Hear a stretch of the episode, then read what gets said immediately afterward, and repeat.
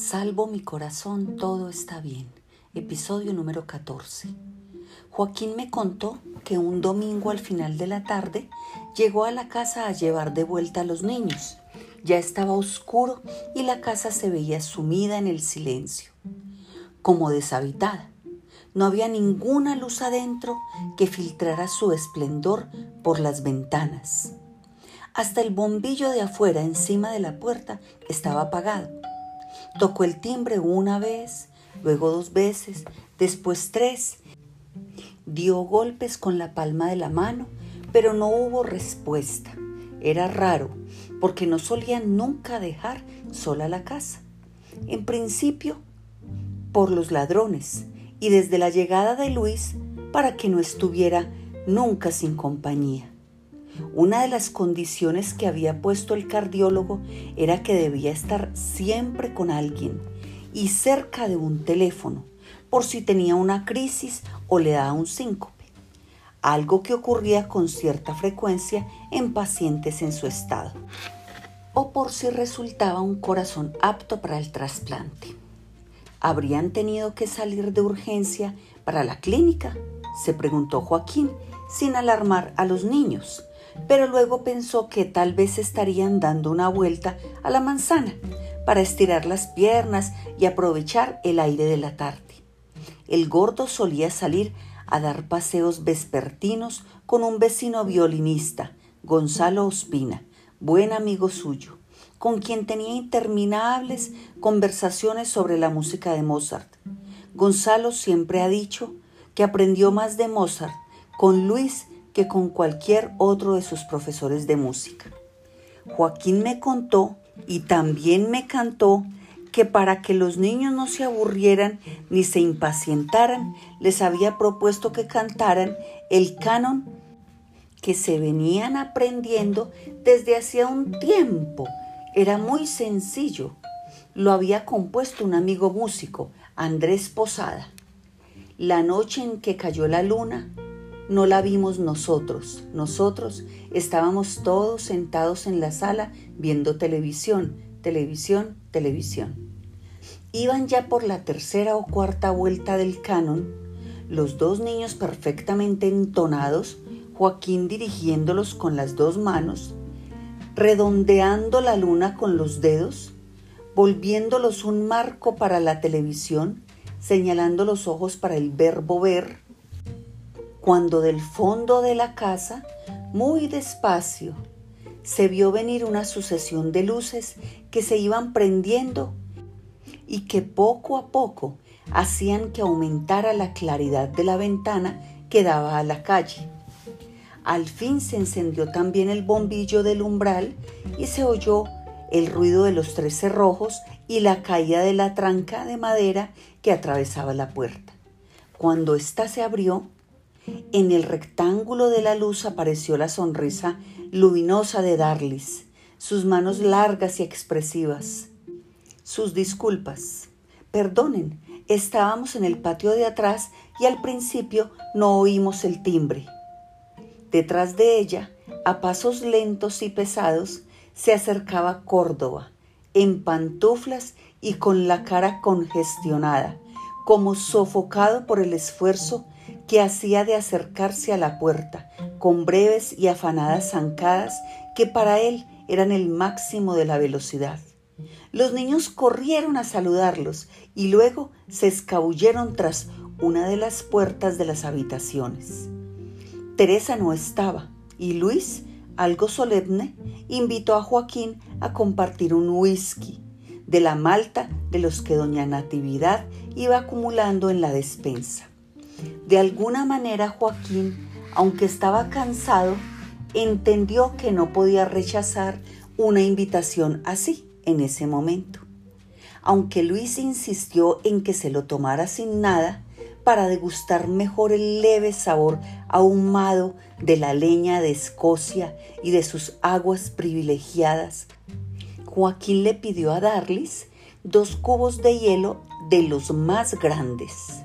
Así brindaron, el gordo en un vasito de aguardiente y Joaquín en un vaso corto con dos rocas de agua del alcalde, que, según dijo, en Medellín era tan buena como la mejor de la isla británica. Se oía a lo lejos el rumor de los niños, que jugaban su juego preferido en el cuarto, orfanotrofio, así le decían en italiano, con una fila de muñecos muy maltratados por la despiadada rectora del orfanato, doña Julia, y su sumiso asistente de penas y castigos, don Simón, que era el amigo imaginario de Jandrito.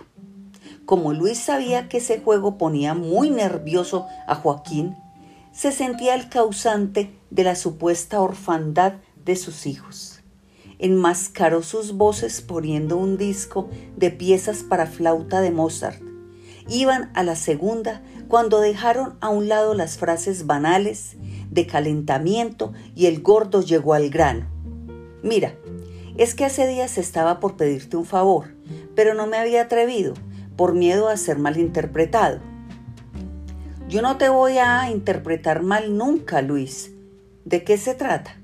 Resulta que hace tiempos yo me estoy imaginando el tema para una película, un largometraje de ficción, pero tal como estoy, con este enredo del trasplante, no me siento capaz de escribirlo. No me concentro. Te lo quiero contar a ver si tú puedes escribir el primer borrador de un guion. Yo nunca he escrito guiones, Luis, pero puedo intentarlo.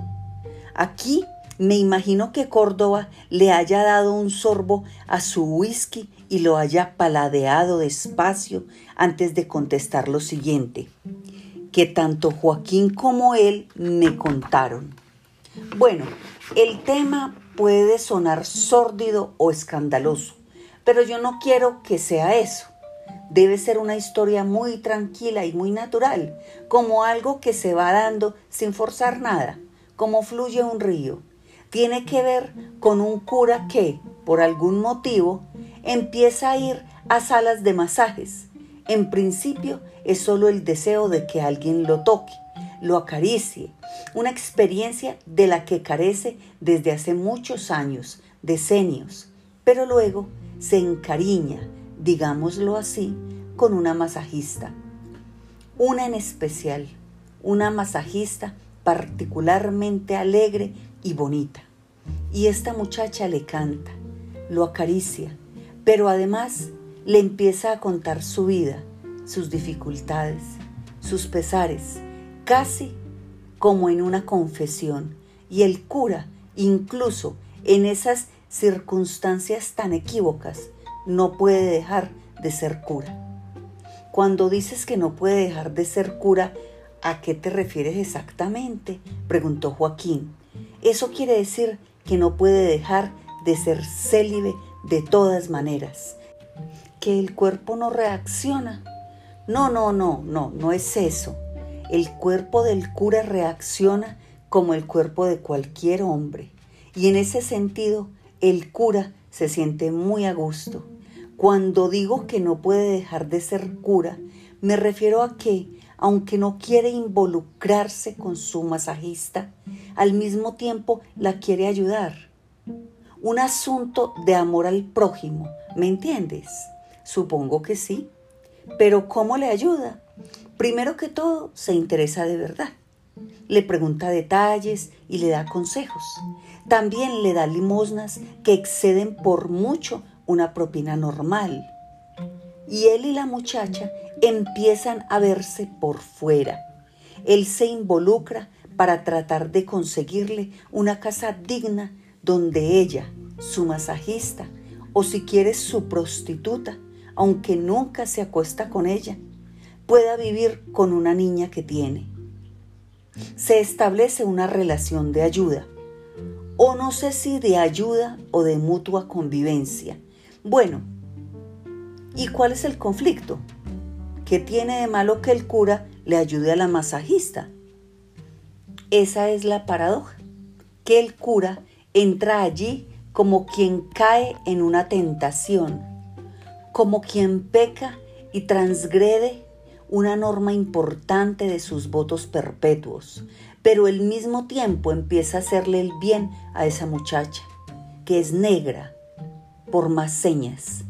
Y el conflicto ocurre cuando un estudiante de teología que vive cerca de esa sala de masajes comienza a espiar al cura y a verlo entrar y salir de ahí, hasta que no se le ocurre nada mejor que irle con el cuento al arzobispo y lo denuncia. Lo denuncia por ser un cura lascivo y puñetero. Y el arzobispo le abre un proceso disciplinario, con lo cual el cura no solo tiene que dejar de ir a hacerse masajes, sino que también tiene que dejar de ayudar a la chica. ¿Y qué más? Bueno, ella empieza a buscarlo porque lo necesita y porque dice que está enamorada de él, algo así. No sé si el cura esté también enamorado de ella. Puede ser, pero por ahora no sé más, Joaquín. Es solo la semilla de una historia. Hay que hacer que crezca el árbol. Tú tienes que regarlo con imaginación. Por eso quiero que me ayudes. Se trata de ver que en ese castigo hay una injusticia, no digamos con el cura, pero sí con la muchacha a quien él había comenzado a ayudar y a quien ahora le prohíben terminantemente ver en cualquier circunstancia, incluso fuera de la sala de masajes. Puedo intentar escribir unas primeras escenas, Luis, o a lo mejor eso que ustedes los cineastas llaman un tratamiento, a ver qué me sale y qué te parece. Dame dos semanas. Chocaron las copas y se tomaron el último sorbo de whisky antes de despedirse. Quince días después, Joaquín le llevó a Luis las primeras páginas del que seguiría el guion del cura y su masajista. Córdoba recibió las hojas pulcras, escritas a máquina, con esmero y buena ortografía, aunque con bastantes faltas de puntuación, me dijo Luis en las que un cura gordo recibía un masaje de manos de una negra bonita, que en realidad más que masajista era prostituta. Mientras ella lo masajeaba, había un niño negro también, el hijo de la muchacha, que todo el tiempo estaba ahí de testigo del masaje y mientras tanto les contaba una película, París, Texas, de Win Winders, Mientras la masajista acariciaba al cura, el niño contaba que el esposo de la protagonista, interpretada por Natasha Kinsky, descubría que su esposa y madre de un hijo se prostituía y hacía striptease en un local especial rodeado de vidrios polarizados. Al terminar de leer el boceto de las primeras escenas del guion, Córdoba suspiró pesadamente carraspeó y miró a Joaquín con una mezcla de tristeza, desengaño y conmiseración. Lo siento, Joaquín, pero esto no es cine. Esto es pura literatura. Words, words, words.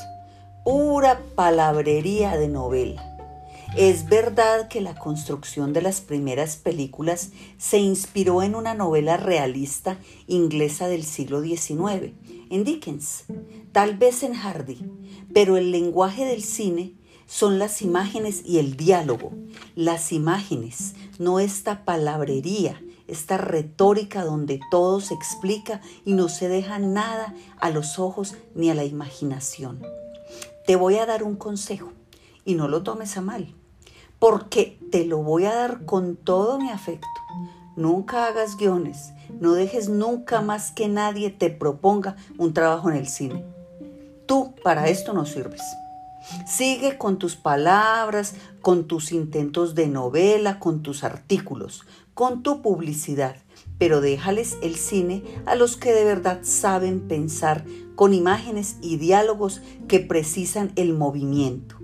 Además, eres muy explícito, te falta sutileza. Esas palabras tuyas traducidas al cine serían una pornografía y yo, como buen cura que soy, detesto la pornografía. A Córdoba, aquí lo puedo confirmar porque se lo oí decir muchas veces, no le gustaba la pornografía, que incluso habíamos visto juntos alguna vez, porque para él ver gente teniendo sexo sin amor era como ver parejas bailando pero sin música. El baile sin música y el sexo sin amor le resultaban toscos, ridículos. Él pensaba que el amor era al sexo lo que la música al baile pero que esta música iba por dentro y no se podía mostrar en el cine. Los dos que se aman llevan la música por dentro y esto tal vez se pueda transmitir con palabras, pero muy difícilmente solo con imágenes y ruidos, decía. Tal vez la literatura, metiéndose en la cabeza de los amantes, lo podía lograr, pero si esas palabras se usaban en el cine, la película se volvía palabrera ilustración de las palabras. Por su realismo, a la herramienta cine le quedaba mal transmitir con palabras lo que el alma lleva por dentro y casi siempre en silencio. Los grandes directores lo lograban con miradas y gestos, con situaciones, incluso con momentos de unión carnal, pero no con el tiempo largo cargado y complejo que podían durar los coitos de dos que se aman de verdad. Joaquín se sintió bastante decepcionado. Me lo confesó a mí, ahora, muchos años después, pero las palabras del gordo habían sido tan sinceras, sonaban tan convincentes, incluso tan llenas de compasión, que desde entonces él, así me lo dijo, le huía al trabajo en el cine como a la misma peste. A veces me pregunto por qué y para quién estoy escribiendo estos apuntes, si son para Joaquín o para mí, si escribo esto para mí o solo por el gusto de complacerlo a él. Cuanto más escribo, más me encariño con el ejercicio de rememorar o reconstruir todo lo que sé sobre mi amigo Córdoba, todo lo que me contó se supone que lo hacía simplemente para que Joaquín supiera detalles privados de la vida de Luis, pero él no es muy claro y su idea ha cambiado por el tiempo.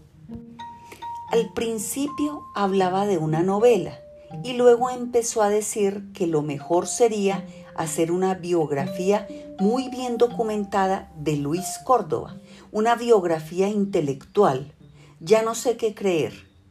Lo último que me dijo fue que su único interés en realidad era establecer contraste que sirviera como parábola de la vida colombiana.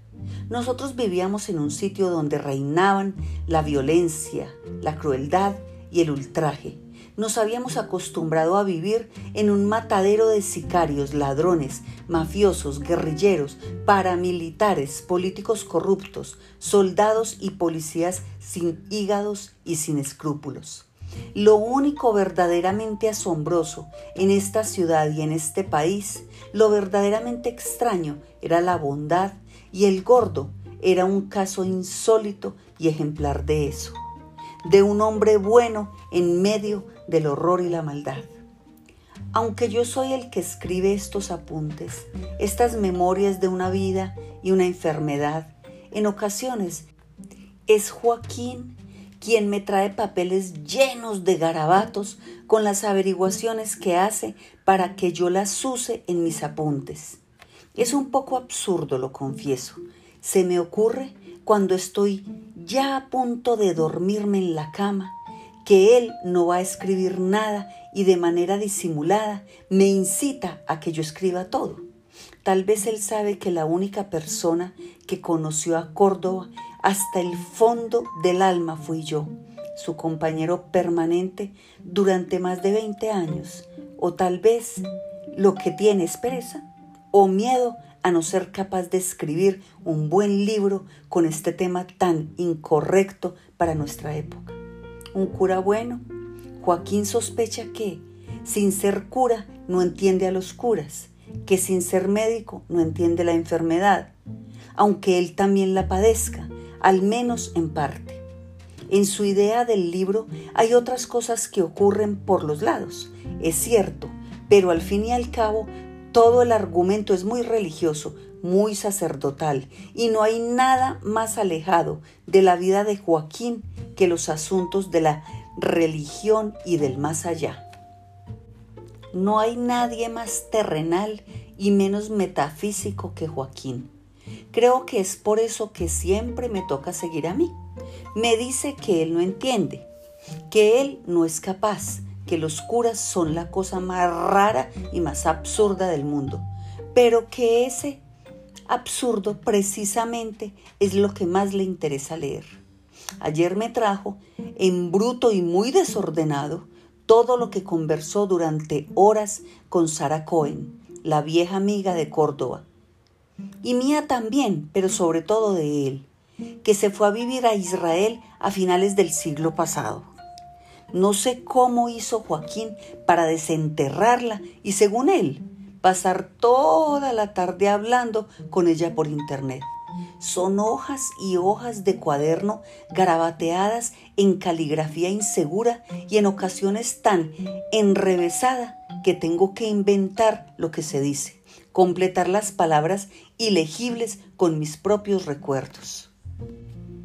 Me acuerdo muy bien de Sara cuando llegó a nuestra casa de Villa con San Juan.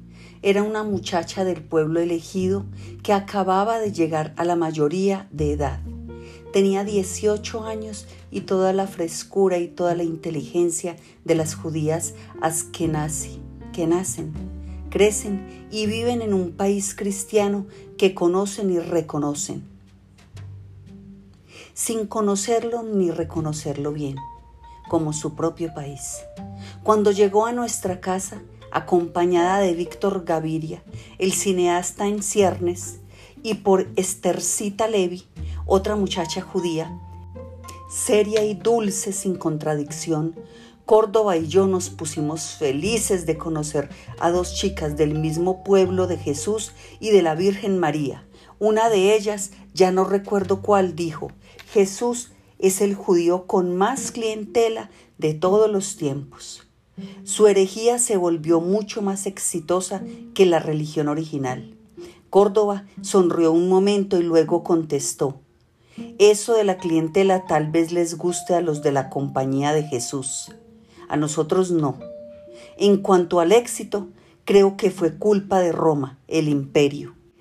Ellas y sobre todo Sara se acercaban un poco intimidadas a este nuestro mundo, el de los cristianos, el de la mayoría del país donde habían nacido y crecido, pero que no conocían ni entendían del todo. Víctor había sido nombrado profesor de literatura en el Teodoro Herz, el colegio hebreo de la ciudad, y había querido llevar y presentar en la casa de su maestro a sus dos alumnas judías más inquietas y brillantes. Las voy a llevar a que conozcan un cura, un cura encantador. No las voy a llevar para que las convierta, para eso no sirve él, pero es el tipo que más sabe de cine y de música clásica en este país. Se llama Luis Córdoba y vive en una loma por el centro, en Villa con San Juan. Las dos chicas de pelo rizado y largo, pecosas, de nariz de película del holocausto, entraron tímidas y sonrientes a la casa. El mismo nerviosismo las llevó a hacer ese chiste. Primero que todo, creo yo. Pero ese fue su único atrevimiento. A partir de ahí, su actividad se volvió muy respetuosa, casi reverencial. No sé por qué en ese tiempo nuestra casa estaba llena de seminaristas chocuanos, negros e indígenas. Así que ellas no solo estaban conociendo a los rabinos de los católicos colombianos que nunca se casaban, que eran célibes como monjes budistas, sino también a un montón de seminaristas de otra Colombia que también conocían mal y muy de lejos la de los negros y los indios.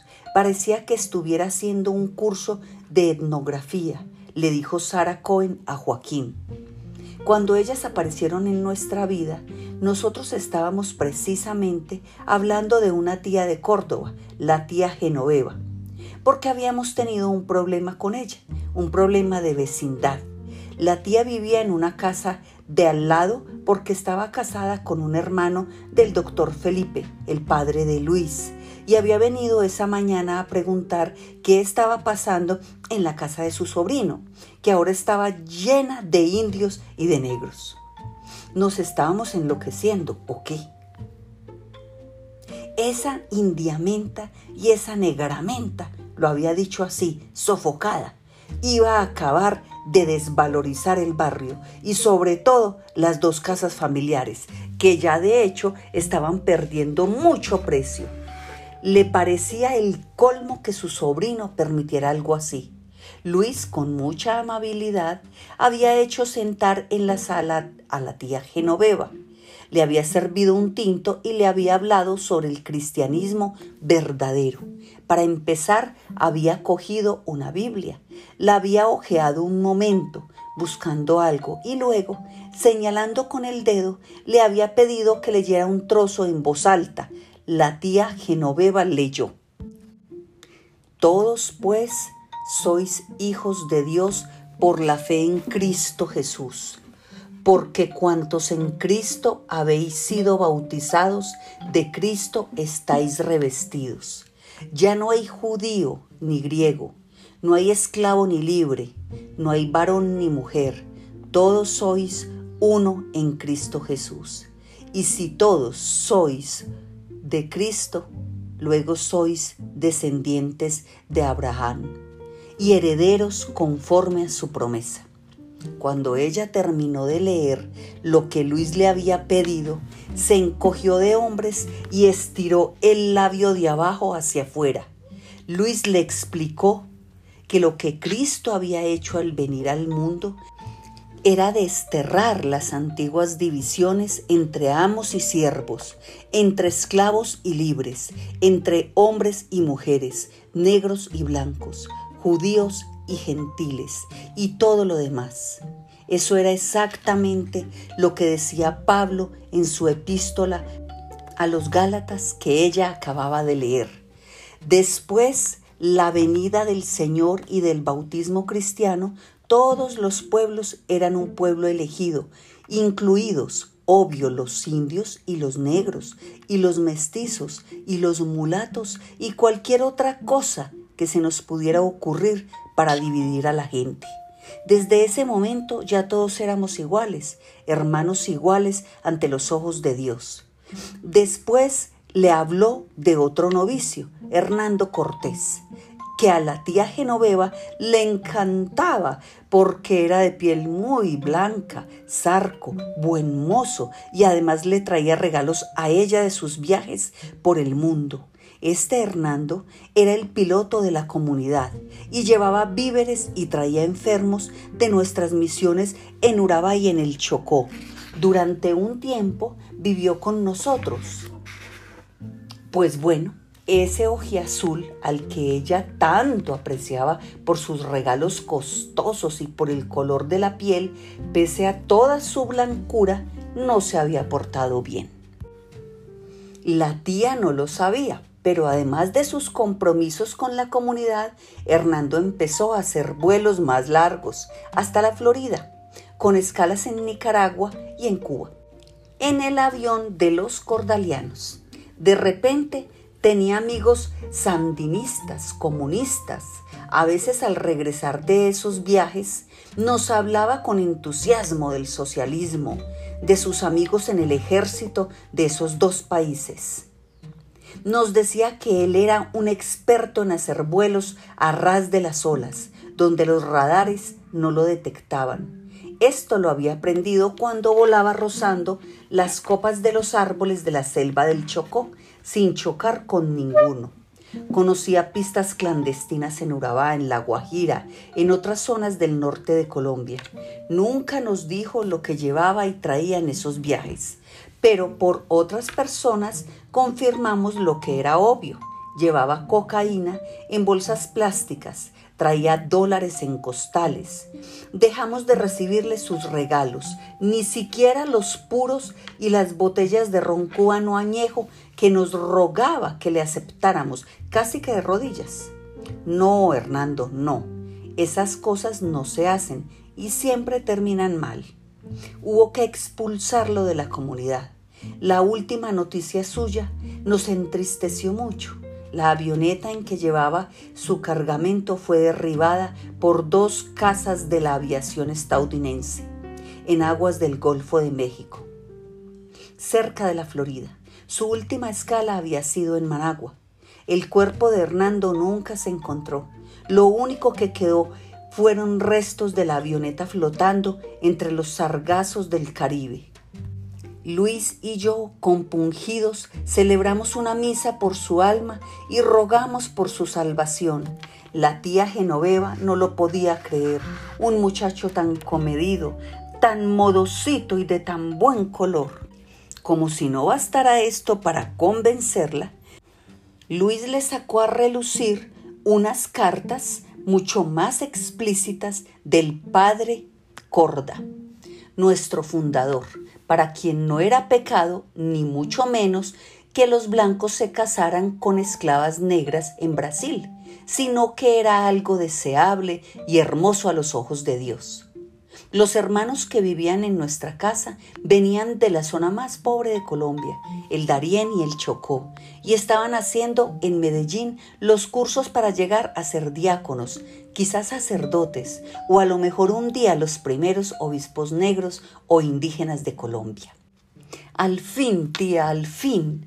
Entonces ella, si era una cristiana verdadera, lo tenía que entender y celebrar. La tía Genoveva, pese a todo, miraba a Córdoba con mucho escepticismo. Cuando al fin se retiró, nos dimos cuenta por lo último que dijo, de que no parecía muy convencida aún. Eso suena muy bonito y todo, sobrino. Pero yo no entiendo por qué toda esa gente tiene que vivir aquí contigo. Es muy bondadoso de tu parte. Pero yo creo que esta mezcolanza no te va a traer nada bueno. Hasta luego, pues. De esta reacción estábamos hablando precisamente cuando hicieron su entrada las dos muchachas judías, tímidas y curiosas, les explicamos lo que estaba pasando. Para empezar y Sara confesó, ingenua y franca a la vez, que también para ella era una gran novedad conocer curas de cerca, pero más todavía conocer jóvenes negros e indios, pues ellas vivían en su burbuja de Teodoro Herles. Le agradecía a Víctor que al fin la sacara a ver ese otro mundo de Medellín, desconocido y fascinante para ellos, y a nosotros por recibirlas con tanto cariño.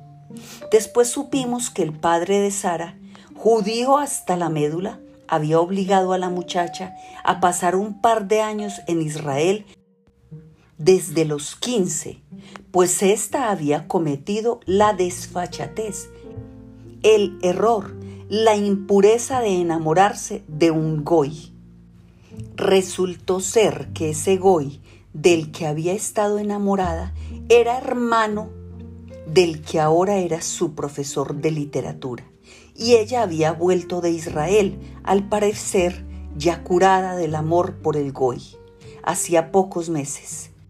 No estaba curada del todo en realidad, sino que quería volver a verlo, y al volver a ver el amor real era mucho menos interesante que el amor que había idealizado en Israel durante 24 meses de nostalgia.